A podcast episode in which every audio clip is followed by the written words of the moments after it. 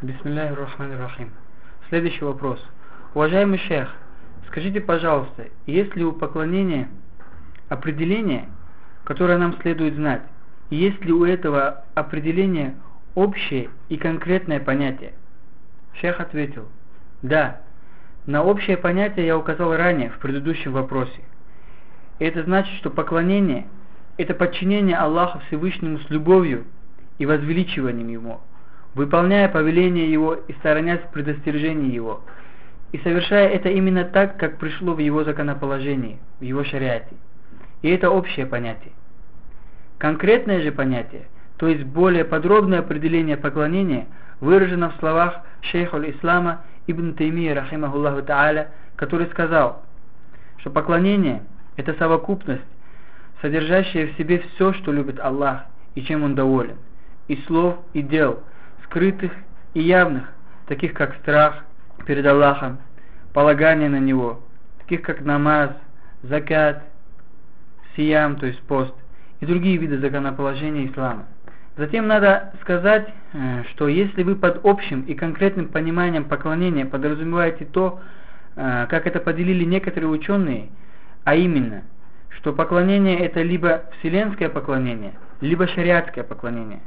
Том смысле, что человек может быть подчинен Аллаху, и, э, то есть в том смысле, что человек может быть подчинен Аллаху Всевышнему подчинением вселенским, а также подчинением шариатским.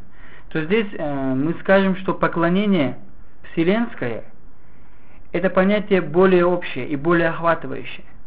Оно объединяет верующих и неверующих, благочестивых и грешников, так как сказал Аллах Всевышний «Ин куллу ман фис самавати валь арды илля ати ар-рахмани абда». То есть Аллах говорит, каждый, кто на небесах и на земле, явится к милостивому только в качестве раба. Сура Аль-Мариям, 93 аят.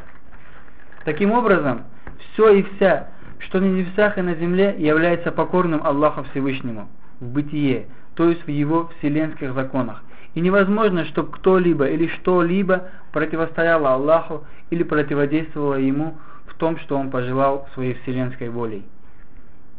Э, с этой же стороны конкретным определением понятия поклонения будет поклонение шариатское.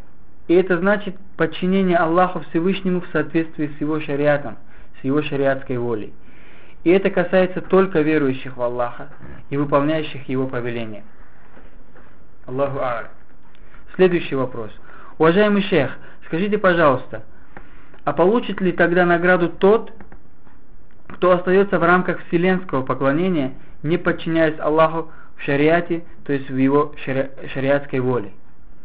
Шейх ответил, они не получат никакой награды, потому что здесь они подчинены ему, свят он и велик, желая этого или нет.